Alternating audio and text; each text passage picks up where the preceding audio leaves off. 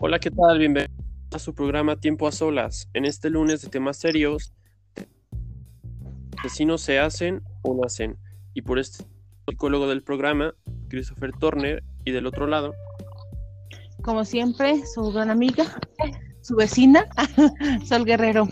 Y este, y pues el día de hoy tenemos una invitada con nosotros, eh, que me da mucho, bueno, me da placer que, esté aquí. Eh, ¿Y por qué no la presentas, Chris, por favor? Claro, eh, le damos la bienvenida a la licenciada en Derecho y actriz, Keila. Bravo. Hola, ¿qué tal? ¿Cómo están? Muchas gracias por la invitación. Gracias, a ti por aceptarla.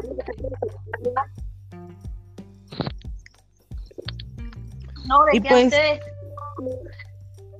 y pues bueno, eh, como ya vieron, el tema de hoy, los asesinos se hacen o nacen. Entonces, no sé si el, eh, aquí el psicólogo quisiera dar una pequeña introducción a este campo y de ahí corremos. ¿Qué te parece? Claro, eh, introduciendo eh, el tema. Para esto es importante recurrir eh, a la información de que, pues, principalmente la disciplina y de la psicología están encargados de realizar estudios tratar de acercarse un poco más acerca de, qué está pasando en, esta área. Obviamente hay pues que dicen que se nace y otros que se hacen, por lo que no podemos definir tal que sea una de las dos, sino que pueden ser ambas. Más adelante vamos a hablar de los factores que influyen en esto y el de cada situación o cuándo sería cuando nacen o por qué se hacen. Pero por ahora me gustaría em, preguntarles a ustedes qué piensan hacer. En tu caso, ¿qué piensas? Mm, bueno, mira, yo estuve investigando sobre el tema. Es un tema que en lo particular a mí me, llama mucho la atención. El, el, simple hecho de que una persona que esté en, pleno uso de sus facultades llegue a caer en ese distorsión, bueno, sí, ese distorsionamiento Em, para hacer pues ese tipo de cosas, ¿no? En, investigando había un criminólogo que se llama Alberto Pintado. Este no se había escuchado de él, pero él eh, aseguraba, o bueno, en su opinión, que los asesinos en serie pues no nacen, sino se hacen, ¿no? Ya que pues viven en condiciones sociales y familiares pues que los rodean pues durante la infancia y que eso pues atribuye a que desarrollen pues este tipo de personalidad. Eh, yo a mi punto de vista yo creo que existen de los dos. Creo que haya personas que pues realmente por la infancia que vivieron, eh, pues sí construyen ese tipo de personalidad, pero también creo que nacen, porque eh, si sí hay más personas adultas que se vuelven asesinos, creo que existen también niños que yo en lo particular la mayoría no, no tuvieron una infancia cruel o tienen una infancia cruel y se vuelven asesinos por temáticas de moda, por cosas que solo ellos en su imaginación creen, pero al final del día nacen, ¿no? Este, yo, yo sí creo y considero que existen de las dos, y es por eso que es un tema muy interesante al final del día, ¿no? Así es. Y lado, Keila, ¿qué es lo que piensas? Pues concuerdo con ustedes dos.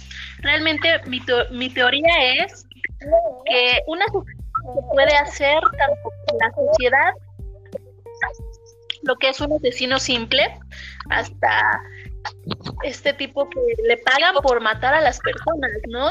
Entonces, simplemente lo hace por recibir dinero a cambio.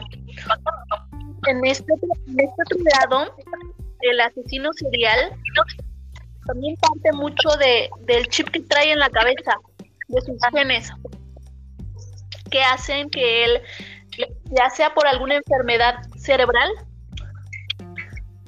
crea que eso está bien, que eso es más, hasta le llegue a causar placer el matar a una persona de cierto tipo o a una mujer, a una persona en especial. Entonces, en ese entraría más el de que se nace para mí y el que se hace de acuerdo a la sociedad en el medio en que te desenvuelves.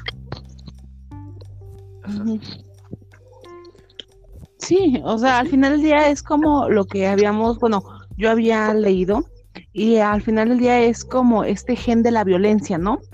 Eh, hace que esta persona pues no tenga como que esa empatía hacia pues hacia las demás personas, ¿no? Y pues de ahí entra este conflicto, pero ya eh, ese proceso ese gen pues creo que es más como para tipo psicópata, ¿no? Esa persona que en verdad no siente pues ninguna empatía por alguien y es como que ya nace con eso.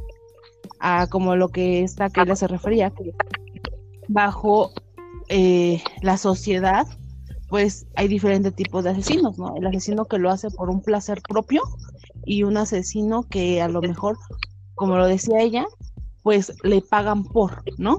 Que los famosos matones. Entonces, pero ¿qué diferencia hay entre un asesino o un psicópata? Porque, bueno, eh, había como que un perfil.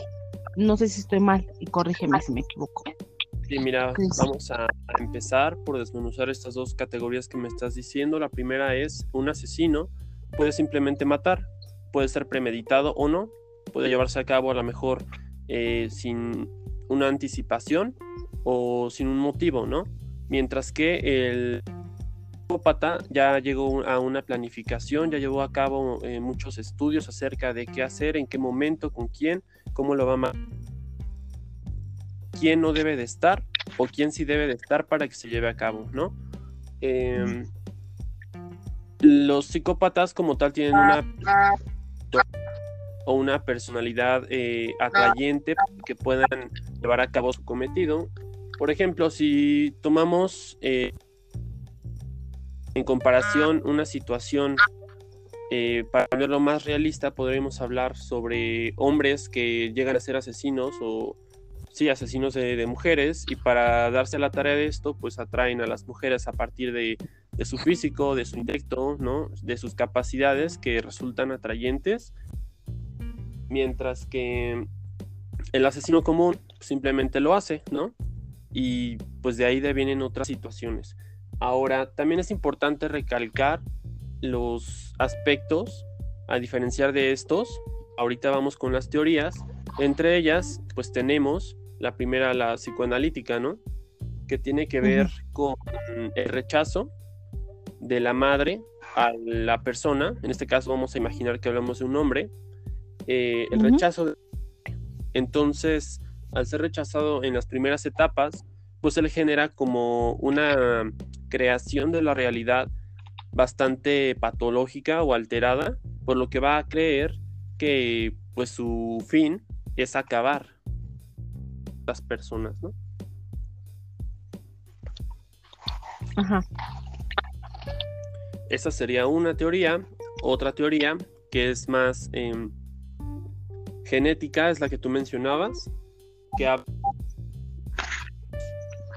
eh, el gen del guerrero o la enzima MAOA que regula los neurotransmisores encargados del control de los impulsos. Esa es más científica, más comprobada. Y por supuesto también está la que yo creo que todos pues consideramos y conocemos, es la teoría social. Esta tiene que ver más con quién te relaciones, ¿no? No importa tanto cómo te haya criado tu madre o qué tengas en la cabeza, sino con quién te relaciones y a dónde te lleve tu entorno, lo cual también es válido. Ahora sí que depende de, cada persona tomar cada teoría, ¿no? Pero son lo que nos ofrecen principalmente. Claro. Sí, al final del día, pues sí, como que yo a mi, a, a mi punto de vista, como yo lo veo, creo que las tres al final del día van como que tomadas de la mano, ¿no? Porque si hablando de X persona, ¿no? Este niño que crece con este tipo de gen, este gen violento, que al final del día a lo mejor no crece en una familia este, destrozada, sino que es en un ambiente saludable, pero saliendo de la casa, la casa tiene amistades que pues no son las mejores, no son las más favorables para él, pues lo van a llevar a, esas, a ese tipo de circunstancias, ¿no? Yo quisiera preguntarle a, la abogada, bueno, la licenciada, abogada, sí es abogada, ¿no? Estamos en titulación. Muy bien.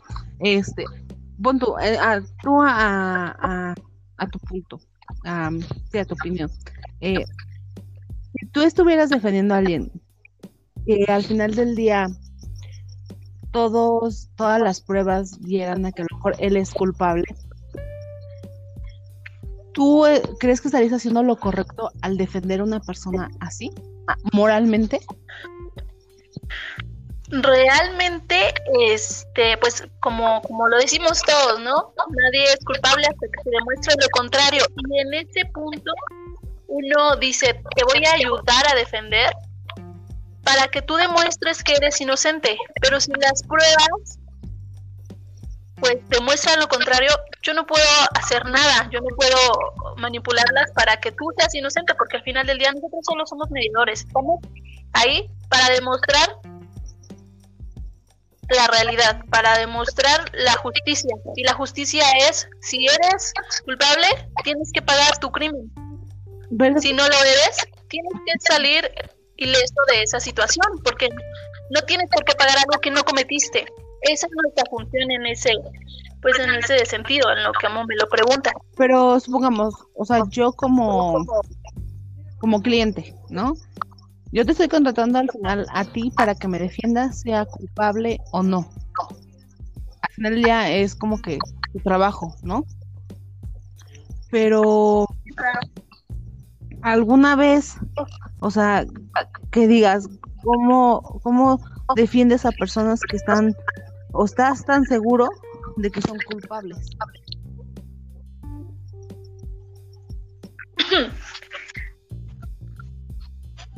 las pruebas están.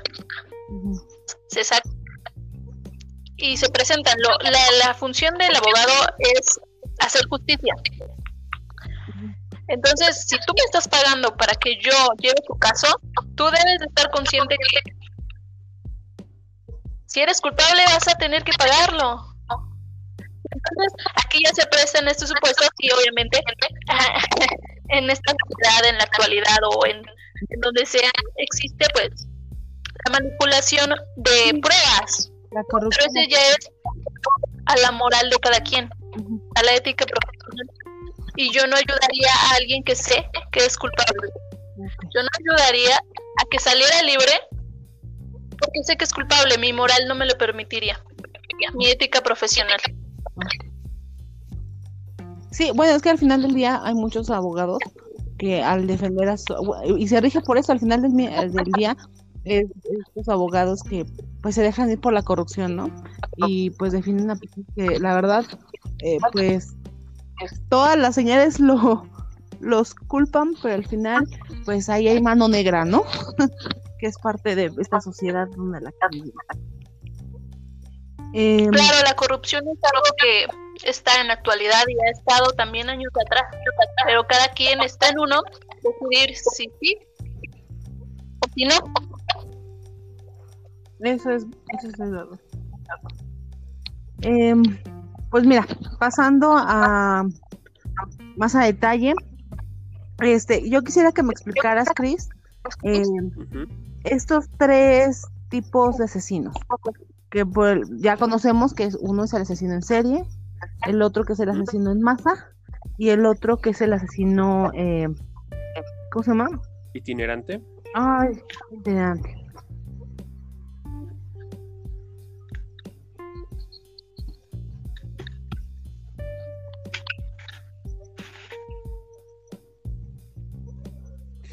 Sí, ¿no? El, el asesino itinerante. Sí. ¿Nos podrías dar eh, su definición? de cada uno? Mira, eh, vamos a, a, iniciar con una breve explicación sobre cada uno y les voy a, a regalar unos ejemplos para que puedan identificarlos.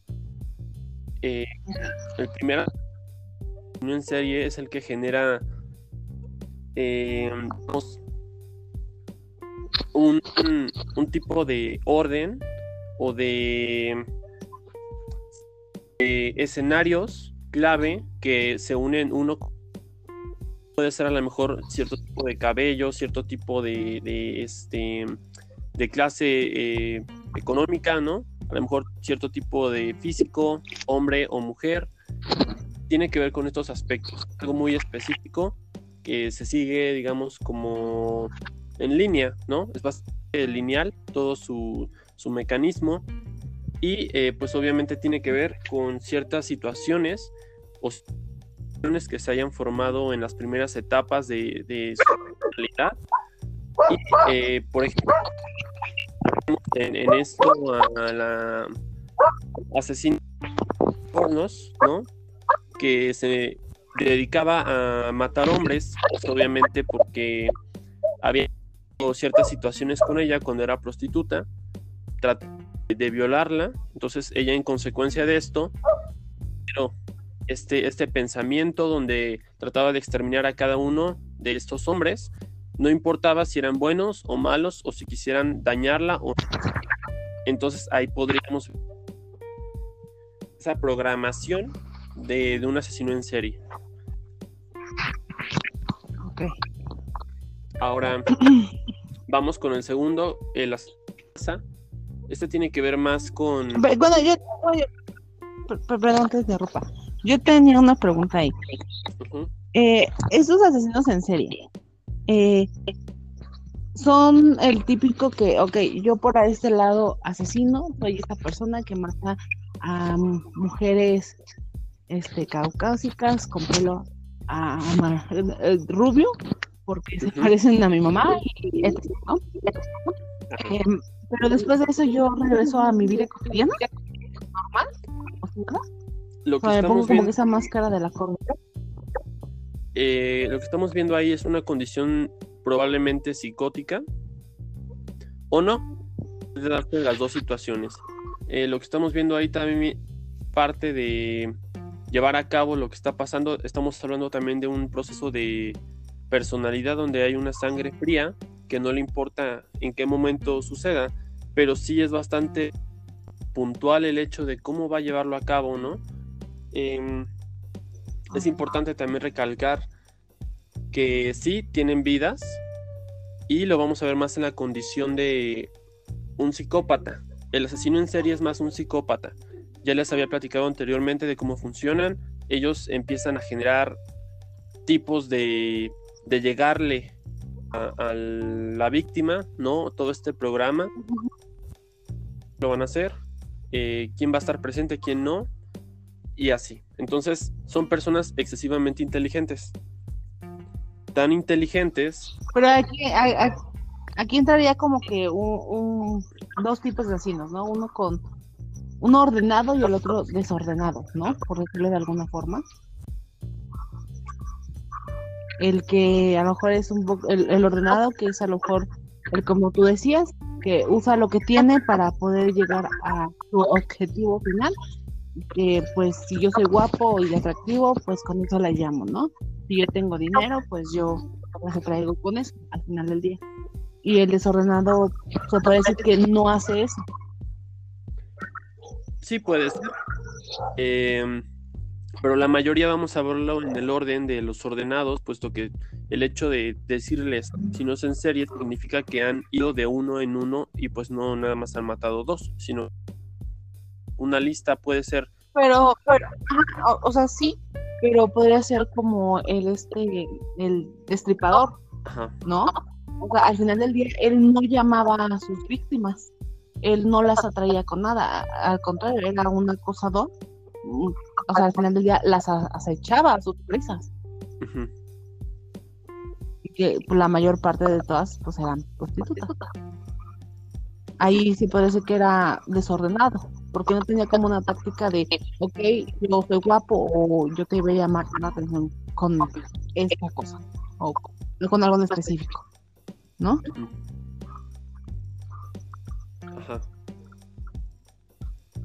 Ese sería como que un ejemplo. Podría ser, pero también vemos la parte organizada en el hecho de que elige a sus víctimas. No es como tal, eh, como tal la palabra, ¿no? De soy ordenado porque a lo mejor lo hago limpio, sin ensuciarme y con cierto tipo de instrumentos. O soy desordenado porque los destripo. No va más por ese lado, sino organizado en cuanto genera un pensamiento planificador de cómo llevar a cabo la- el asesinato, ¿no? Ah, Ok, ok. Así es. Entonces, Y el, asesino en masa. el asesino en masa. Este es el que finalmente va a descargar toda esta molestia, toda esta energía, si lo quieres ver de alguna forma negativa, ¿no? Hacia cierto tipo de, población, a, ciertas situaciones que le hayan provocado pues, esta molestia. Entonces, eh, su mayor eh, común podría ser el hecho de exterminar un gran número de, de personas. Por ejemplo, pues tenemos el caso de Caballero de la Noche, ¿no? Donde salía este Heath Ledger, donde un hombre con cabello naranja, pues hizo un asesinato en masa, ¿no? En el, en el cine. Obviamente hay ciertos métodos, hay motivación, una motivación que tendríamos ya que ubicarla también de- psicótica, ¿no? El hecho de que quieras exterminar no nada más a uno, sino a bastantes personas y el hecho de que conlleva una planificación, lo vemos por el lado de alguien psicótico porque no tiene como tal la moralidad, sino que simplemente lo hace porque siente que debe de hacerlo, ¿no? No sé si me doy a entender. Por lo regular, ese tipo de personas, ah, cuando terminan de hacer este, estos asesinatos, la mayoría se, se suicidan, ¿no? Mm, depende, depende, porque estamos hablando, si estamos hablando de un psicótico, recuerda, no hay moralidad. ¿Qué te, qué te haría suicidarte? El hecho de sentir toda esta presión social, ¿no? La presión de la ley que se viene. Entonces, ¿qué haces? Pues mejor terminas contigo porque no quieres terminar en una cárcel, a lo mejor en un manicomio. Es lo que hacen. Cuando hay todavía moral, estamos hablando de una persona consciente, estamos hablando de una persona que sabe lo que hace, ¿no? Y o trata de esconderse y pues obviamente que no, no sea atrapado. Cuando hablamos de una persona psicótica, no le interesa las leyes, no le interesa lo que le pueden hacer, simplemente hace lo que siente que debe de hacer. Son estas personas que sienten que está bien, o sea, que ven normal matar a las personas. Yo, yo, No, bueno, yo en este caso, yo he visto más casos, o bueno, los que he visto, de esta, de estos adolescentes en las escuelas, De Estados Unidos. de esos ataques, sí. y que al final del día, pues, se suicidan. O hay otros que, eh, pues, después de eh, es- esos asesinatos, pues, ellos no recuerdan lo que pasó, como que se les desvanece el hecho de que asesinaron, no sé, a sus compañeros. ¿Qué es lo que estamos viendo ahí? No podríamos hablar como tal de un asesino en más cuidado, primeramente, porque estamos hablando de un niño, primeras etapas, está aprendiendo y está introyectando. Introyectar es hacer lo de alrededor mío. Eh, entonces, podría ser un ataque a lo mejor de ira, ¿no? Nada más que el ataque de ira, pues tenía casualmente un- una bomba que adquirió de algún lado. Ahí tendremos también que hablar de alguna situación familiar, ¿no? O, o del entorno que le dio las, las armas, literal, para poder llevar a cabo esto. No podríamos hablar como tal de una... Bueno, bueno, que en Estados Unidos, por lo regular, era, más fácil conseguir un arma, ah, bueno, para un menor de edad conseguir un arma que una cajetilla de cigarros, ¿verdad? Entonces, pues estábamos en una sociedad donde permitíamos eso. Yo tengo otra pregunta. Eh, las organizaciones, mm, no, no, qui- quiero que me saques de esa duda. Eh, es como el ataque eh, que pasó en, aquí en México, donde mataron a muchos estudiantes en la plaza. Si recuerdan ese caso, ya tiene años. Mm, a ver, platícanos un poco más. No más de esto. ¿Mande? ¿Eso fue de parte del gobierno? ¿A lo que te refieres fue la del gobierno Ajá, o, sí. o cuál? Porque al final del día fue que este manda, bueno, fue como una orden pues, el, del gobierno, ¿no? Donde mataron estudiantes, maestros. Ujú. Donde estuvo de que alababan al Che Guevara, ¿En Tlatelolco? la masacre de Tlatelolco, ¿te refieres a esa masacre? Sí. Se puede considerar, A ver, cuéntanos. se puede considerar eso como una, un, pues sí, ase- asesinato en masa. Pues fue, fue más que nada un acto de tiranía. Fue algo man, Pero al final, o sea, ¿no? pero al final del día, este, fue una persona. O sea, puede ser una sociedad, una sociedad físico o moral, un asesino en masa. El asesino en masa como tal genera de él la idea del por qué hacerlo y no es tanto ma- a alguien más, ¿sí me entiendes? Ok. Punto de poder. Claro, es alguna situación por ahí, alguna eh, fijación que tenga con cierto tipo de eh, o cierto sector de personas con los que él quiera solucionar una situación. Puede ser por ese lado, pero no sería porque te estoy mandando a hacerlo, sino porque yo siento que debo de hacerlo, ¿no?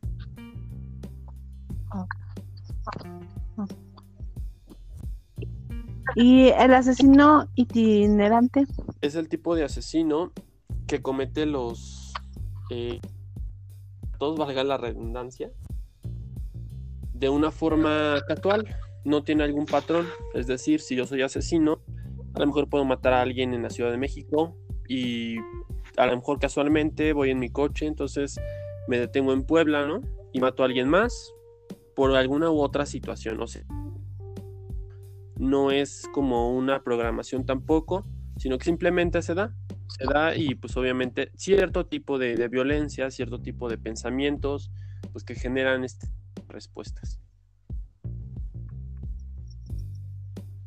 Ok, o sea, es como se me puso mi camino y pues me doy. Exactamente. Eh, para mayores, la serie de Joe de Netflix, donde el chico mata a cada uno de, de las personas con las que se relaciona la, la actriz que lo acompaña, que se llama Beck. Eh, mata a su exnovio, mata a su amiga. Realmente estaba enamorada de ella. Y llega así, como a eliminar poco a poco a las personas que le estorban.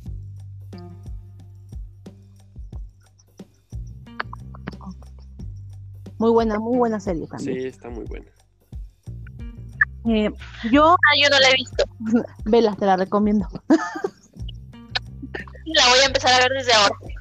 Eh, yo eh, leyendo encontré que eh, cuando esas, bueno, se puede detectar cuando los niños empiezan con este tipo de conductas, porque hay ese tipo de personas que desde la niñez pues empiezan a presentar estos casos, ¿no?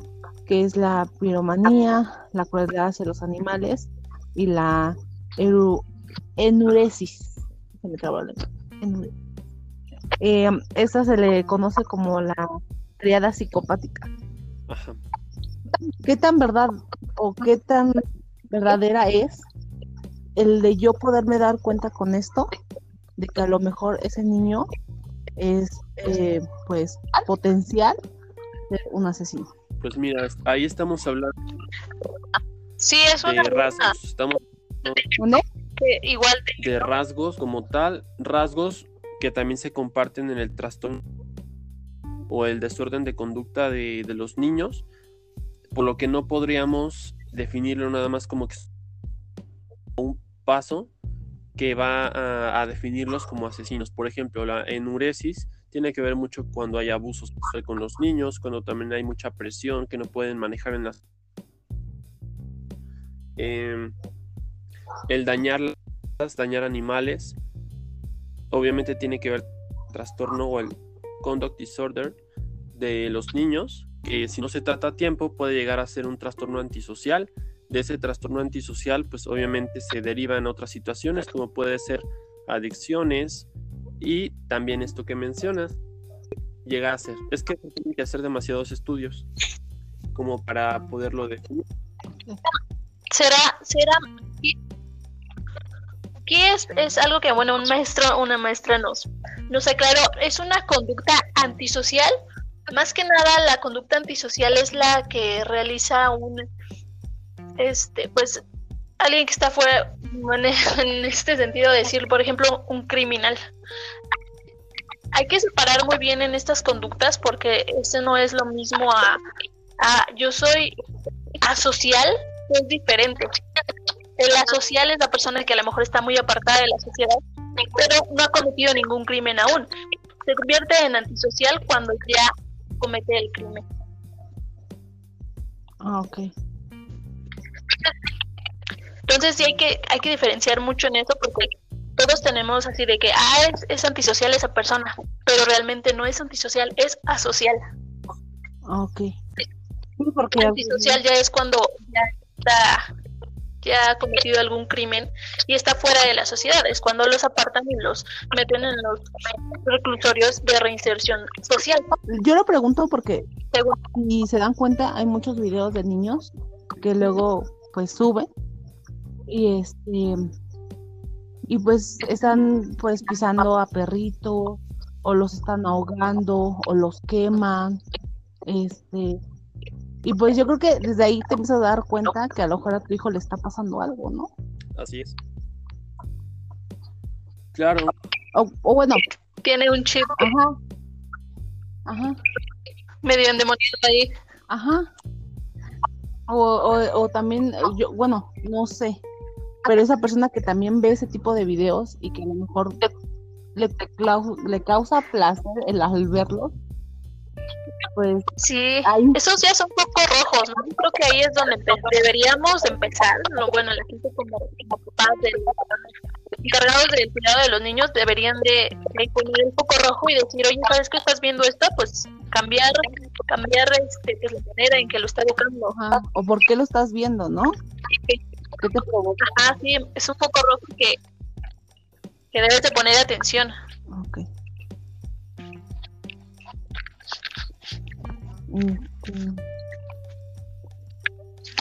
¿Cómo ves, Cris? ¿Sí crees que, desde dónde crees tú que sea un acto donde digas un foco rojo y aquí hay que poner atención? Pues mira, lo principal, padre, sería notar cuando hay una insensibilización al estímulo. ¿A qué me refiero? Si tú como padre tienes un hijo, a lo mejor que están viendo una película donde hay violencia y, ni siquiera hay como muecas o, actitudes de, de sorprenderse, pues ya tendrás también tendrías que poner atención qué es lo que ve, qué, cómo juega, con qué juega, quiénes son sus amigos, em, qué es lo que le llama la atención, ¿no? Porque obviamente como niños lo que ven en la tele es lo que van a plasmar, ¿no? A lo mejor pueden pues un programa de este de policías, ¿no? O películas, por ejemplo, Rápido y Furioso, ¿no? A lo mejor los ves a los niños jugando ahí con sus coches.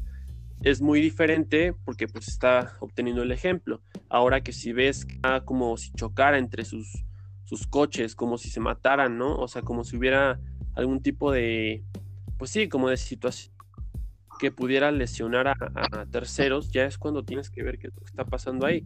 Ahora, también hablamos de una insensibilización a, em, por ejemplo, nos llamamos apaneamiento afectivo, que es cuando el niño no parece sentir algo. Es como, por ejemplo, Sol, imaginamos que, tiene, que tienes un hijo y, este, y lo abrazas, ¿no?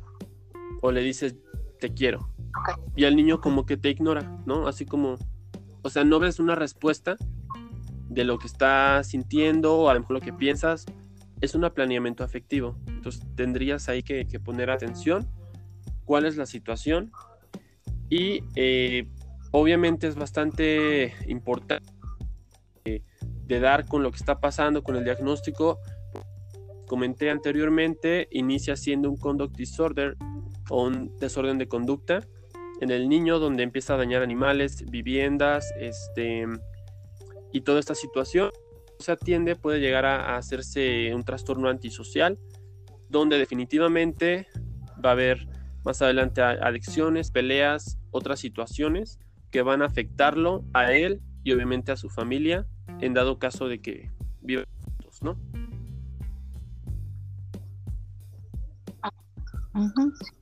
Sí, al final del día, como decía esta Keila, es un foco rojo que al final del día hay veces que los papás lo vemos o lo ven y este, pero se ciegan, ¿no? Por decir, no, es que no lo creo o no es posible. Porque yo le he dado una buena educación y me niego rotundamente a que mi hijo caiga en eso, ¿no? Así es. Sí, está muy fuerte eso. Y, y en casos así, ¿qué es lo que a los padres les aconsejarían que, hicieran cuando detectan este foco rojo? ¿Qué es lo primero que... Primeramente, primeramente ¿qué recomendarían hacer? Hablarlo con el niño, qué es lo que está pasando, qué es lo que está viendo, qué es lo que está sintiendo. Si de ahí ves que no hay una, una respuesta favorable eh, o no te convencí del todo, pues es momento de pasarlo con un psicólogo. Y obviamente el psicólogo va a, derivar si es que necesita ayuda de otras para poder pues conllevar la situación, ¿no?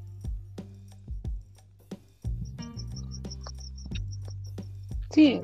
Claro.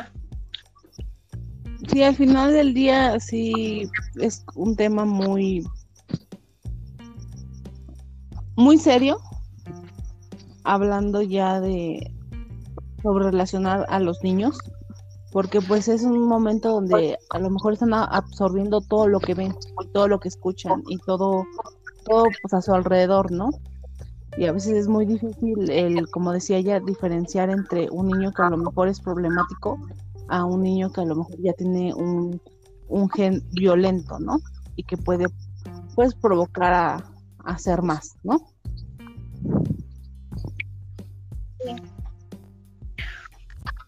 Muy delicado con, con los niños, más que nada. Sí. Ahora, yo tengo una pregunta. Yo ya en, mi edad adulta, ¿crees que se puede diferenciar a una persona adulta eh, este tipo de, o sea, que yo yo pueda ver, no sé cómo formularlo, Em, que yo me dé cuenta que esa persona tiene este tipo de personalidad. Que te des cuenta que un adulto eh, puede ser asesino. Es más complicado. Complicado y no. Vamos a, diferenciar de nuevo. Es un asesino del tipo de los que dicen groserías y son violentos y causan un caos. A lo mejor no es cuenta de lo que está pasando, ¿no? Porque eh, sentido común, pues vas a, imaginarlo, ¿no? Ahora, por otro lado, también hablamos de una tiene su personalidad consolidada, por lo que eh, sus formas de actuar pueden también tener estas partes de me cuido de lo que estás viendo para llevar a cabo lo que quiero hacer, ¿no? Que es lo que, lo que pasaba, por ejemplo, en la película de Desde mi cielo, con el con el señor que mata a, a Susi, ¿no? Eh, ya llevaba bastante tiempo, ya llevaba bastante ah, tiempo matando niñas. Muy bueno. de él.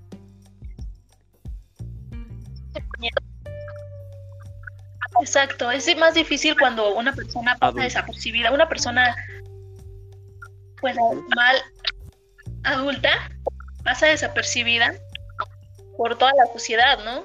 cuando finge muy bien que es una persona pues sin mal sin malos pensamientos. Ah, sí, sí, que parece eh, buena, ¿no? Por fuera. Ajá. Eh, eh, y es como, como decían luego en los artículos, eh, al final del día eh, era más fácil detener a un asesino cuando este llevaba ya, o sea, no podía con su con ansi- con su ansiedad de, de matar, ¿no? O sea, cuando ese ya no se podía detener, como que era más fácil para la policía poder dar con ellos, porque pues dejaba más pistas, dejaba a uno que a lo mejor es que este por temporada. Sí, o que al final del día son muchas cosas. todo esto que hemos venido eh, diciendo, ¿cuál es la, la constante? Pues obviamente el pasado a la infancia es muy importante aquí porque de la infancia se deriva qué es lo que vamos a, a tener como adultos. Por ejemplo, la mata viejitas, ¿no? Era luchadora, pero también tuvo un, un pasado bastante caótico, por lo que su objeto de, digamos, donde depositó toda esta energía, pues fueron las personas mayores, en este caso, pues las viejitas, ¿no? Y Sí, ya que tenía Así problemas con su madre, ¿no? entonces tiene que Y, que nadie se daba cuenta porque al final era creo que luchadora, ¿no? Si no mal me equivoco. Ahora, ¿qué pasa también con el monstruo de Catepec? No sé si, si se acuerdan de ese caso. Mm, ay, no. No, sí. Sí, Así es. más reciente, creo. Él vivía en Jardines Morelos y pues mataba a mujeres a partir de, bueno, su esposa era la que les traía, bueno, le traía al hombre las víctimas a, eh, a través de vender. Entonces, generalmente eran de cierta edad, eran mujeres de cierto, cierto tipo de, de cabello y complexión, ¿no? Es lo que les mencionaba, ya era un psicópata. Y eh, Pero, pero ¿cuánto? Aparte de todo, Ajá. También hay mujeres así es. solteras, mamás, es. sol- mamás este, separadas, ¿no? Mamás solas. Así es. Y mi pregunta, ese era su mi pregunta aquí es, ¿cómo su pareja cae en ese vacío? O sea, en, en, en esa, Depende. pues sí, en ese, ajá. Probablemente la Yo, yo quiero pensar que, que la mujer ¿Cómo? A ver, a ver, que, pues Keila, dime. Ah, sí. Yo quiero pensar, bueno, que la mujer también tenía, pues, problemas emocionales, ¿no? O sea, obviamente una persona sana mentalmente no era. Es que mira, yo le hice esa pregunta a mis, a mis amigos, ¿no? Igual este eh, estaba mal eh, con, con todo eso que, que estábamos, que íbamos a ver el tema. Yo le, pregunté a, a uno de ellos, bueno, le pregunté a varios. ¿Qué pasaría si tú me vieras eh, asesinar a alguien? O sea, que tuvieras que yo asesinar a alguien. Unos me dijeron, bueno, dependiendo. Yo creo que mi primera reacción sería quedarme en shock, ¿no? Y es normal. Dice, le digo, pero tú me, o sea, tú me delatarías, tú me acusarías, o, o qué. Dice, pues es que no lo sé, dice, porque tal vez tendría miedo que también me asesinaras a mí y por ende a lo mejor yo te ayudaría. Dice, y ver también en qué, en qué posición estamos, que a lo mejor lo, lo hiciste por defensa. Digo, y si no fuera el caso, entonces ellos optaban como por la sobrevivencia, que ya me están viendo como que en un punto donde mejor yo ya estoy demente, ya estoy mal, y ellos por ese miedo a ser también asesinados, pues entran como que en esta burbuja conmigo. Entonces ahí entra como que esta dominancia, por decirlo de alguna forma, a que ellos se vuelvan pues cómplices de este asesinato. Sí, puede ser el, el miedo que siente, ¿no? En la situación que los hace dar esa respuesta. De hecho, creo que le hicieron Y yo- ¿no? A, Podría ser de primera instancia. ¿Cómo? a su esposa. Y ella decía que en primera instancia ella temía, Sí, también. pero obviamente sí, o sea, le dio miedo pues enfrentarle, ¿no? Porque sabía que su víctima pues era la mujer.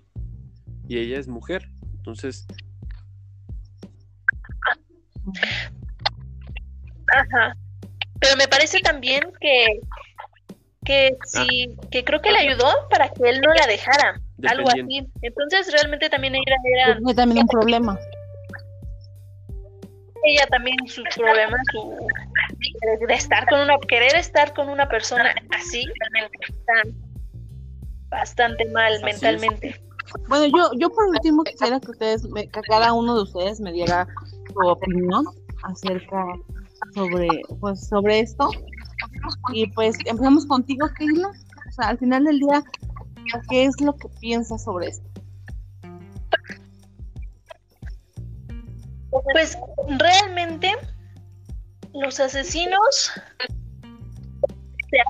por diferentes razones. Obviamente cuando llega algún asesino a, a caer en manos de la ley, es cuando empieza la ciencia de la criminología a estudiar por qué lo hiciste, así como a este el, asesino de Jardines de Morelos, el monstruo de Catepec, le hicieron sus entrevistas para entender por qué lo hizo, para, para entender por qué piensa así.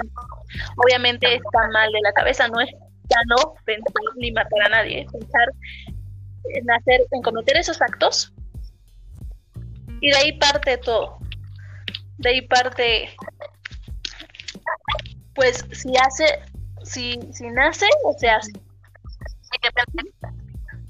Entonces ya de ahí depende las el castigo pertinente que le, que le tengan que dar. Sí. La ley. Y el procedimiento igual.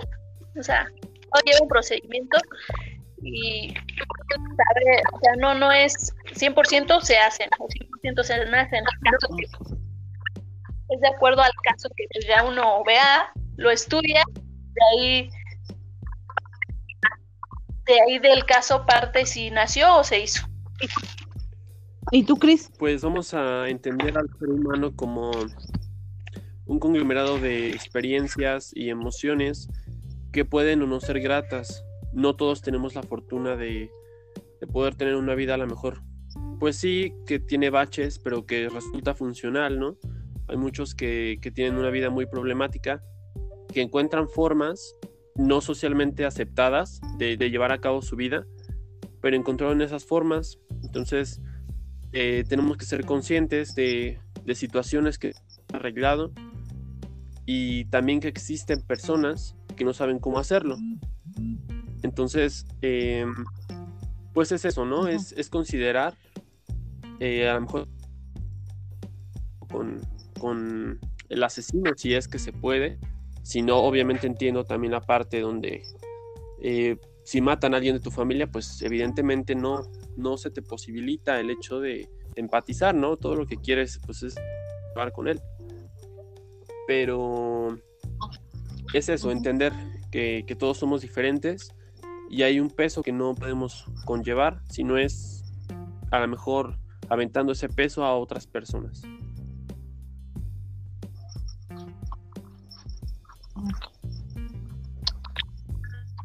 Pues un tema muy interesante al final del día. Yo creo que muy largo también.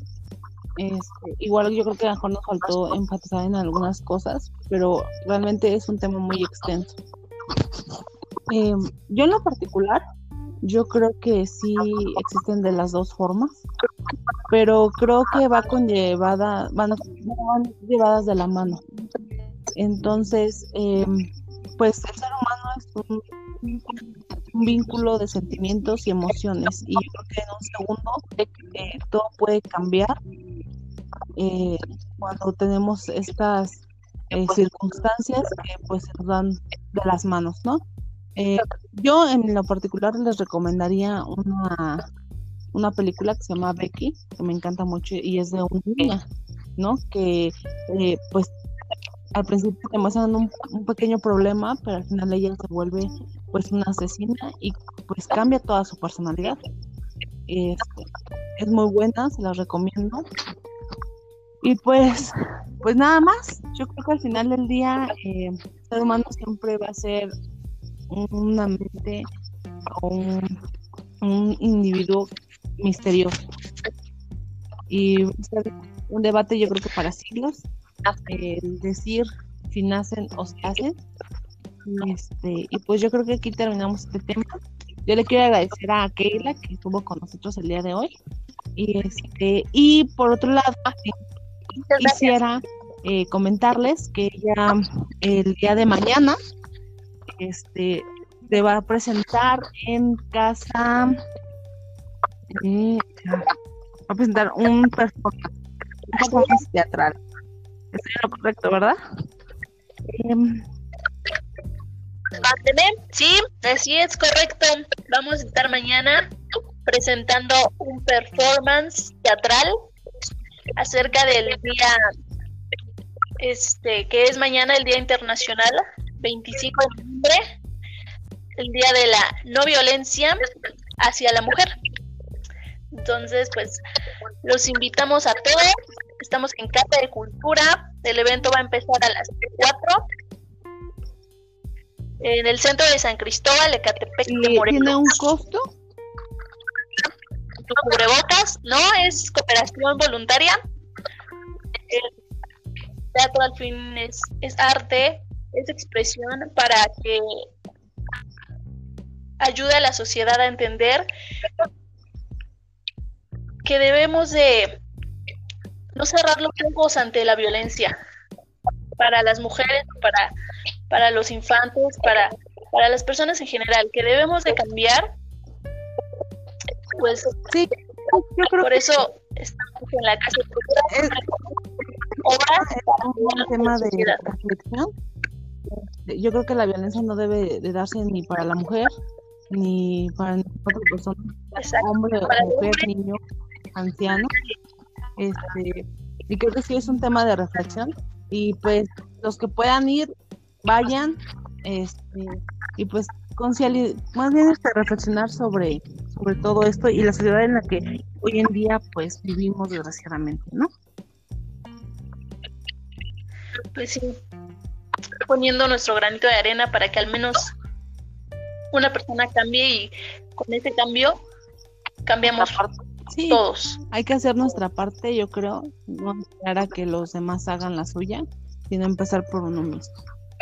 Y pues bueno, yo me despido de este segmento. Le vuelvo a dar gracias a Keila que estuvo con nosotros, la licenciada Keila Flores, y a mi gran amigo, el psicólogo Christopher Turner, por este segmento más. Y pues, gracias por escucharnos. Muchas gracias a ustedes, chicos.